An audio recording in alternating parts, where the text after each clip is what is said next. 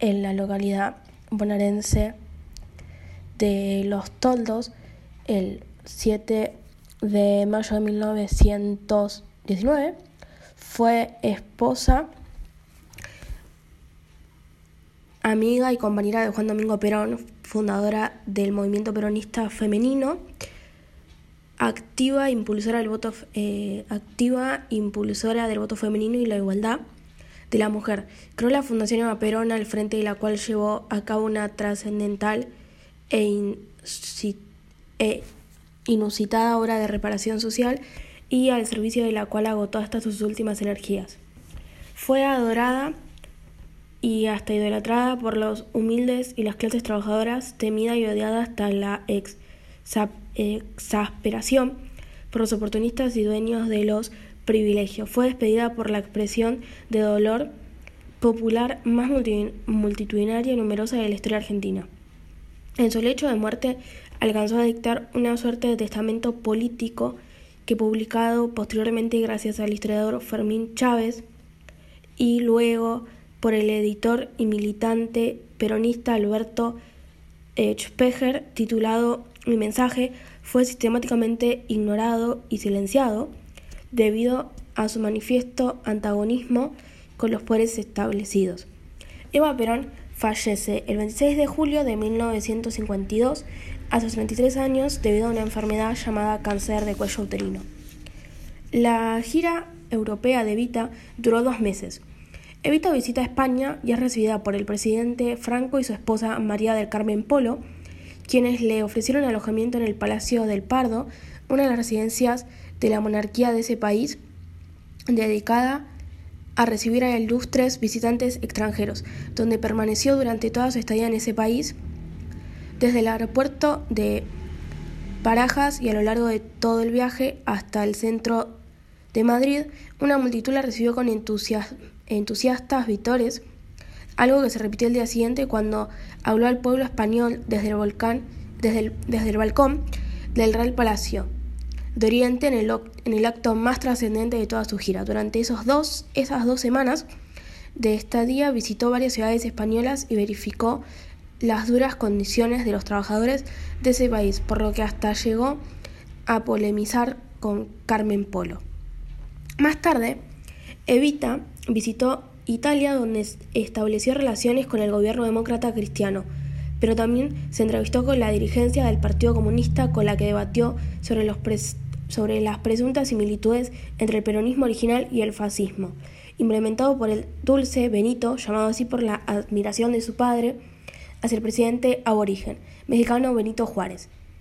Amilcare Andrea Mussolini, algo modificado según el PC italiano a partir del plan quinquenal argentino implementado en ese país, en ese mismo, implementado en ese mismo 1947.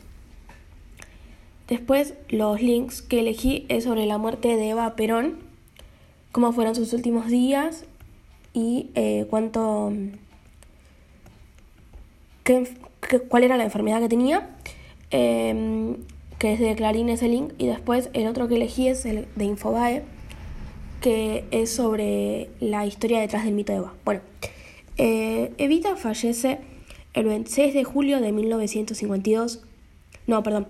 En 1950 Eva Perón es operada erróneamente de apendicitis, algo andaba mal, pero los médicos no lograban precisar qué le ocurría a la primera dama, que experimentaba, que experimentaba decaimiento y pérdida de peso.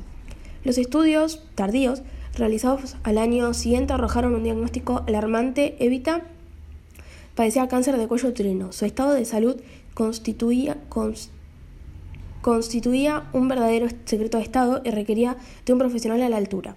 En ese marco, el 21 de septiembre de 1951, el ginecólogo Jorge Albertelli fue convocado para el trabajo más difícil de su vida, curar a la esposa del presidente.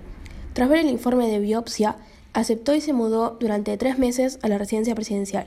Albertelli fue quien le explicó a Perón que va a padecer un cáncer cuyo punto de partida está, está en el cuello de útero. El primero de mayo de 1952, la primera dama habló por última vez desde el balcón de la Casa Rosada. Falleció pocos meses después, el 26 de julio de 1952, a sus 33 años. Después, todo cambió a partir de Perón. Incluso el primer encuentro con quien sería su marido no está del todo claro. Incluso se atribuye a Eva haber trabajado para la embajada nazi alemana. En 1945, Eva aseguró para la revista Radiolandia que amaba los perfumes y vestidos como cualquier muchacha, que tenía los contratos más caros del cine y la, y la radiofonía. Pero no se atribuyó papel político argentino.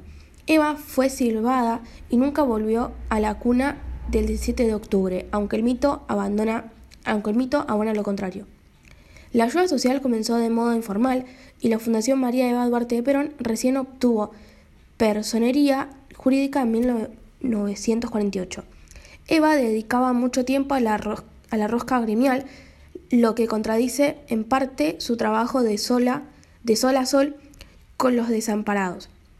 En cuanto al Partido Peronista Femenino, estaba expresamente subordinado a la voluntad de Perón y ninguna mujer podía adquirir vuelo propio aparte de la primera dama. Cuando Evita decidió institucionalizar su poder aspirando a la vicepresidencia del país en 1951, fue su propio esposo quien la contuvo, ya que el ejército no la quería allí y este último era un auténtico pilar del régimen peronista. A su vez, en julio de 1952, poco antes de que Eva pasara a la inmortalidad, se producía la muerte del sindicalista Lucindo Dopacio, víctima de la delación, la represión y la golpiza de la CGT que Eva había ayudado a construir. Bueno, mi opinión sobre estos temas es que mm, está bueno saber sobre cómo fue en años anteriores el cine y el peronismo en nuestro país. Por lo tanto, me, importa, me, interesa saber. Y estuvo bueno hacer este trabajo porque me, me ayudó a entender más el tema sobre Eva y Perón, de cómo se conocieron, eh, cómo fueron sus últimos días de sus últimos días cómo fueron los últimos días de Vita antes de su muerte eh, y cómo ella estuvo con él en el poder hasta sus últimos días, que eso me parece algo súper importante destacar, que ella siempre lo acompañó en todo lo que él hacía y él también, dentro de todo, trataba de acompañar a ella en lo que ella hacía.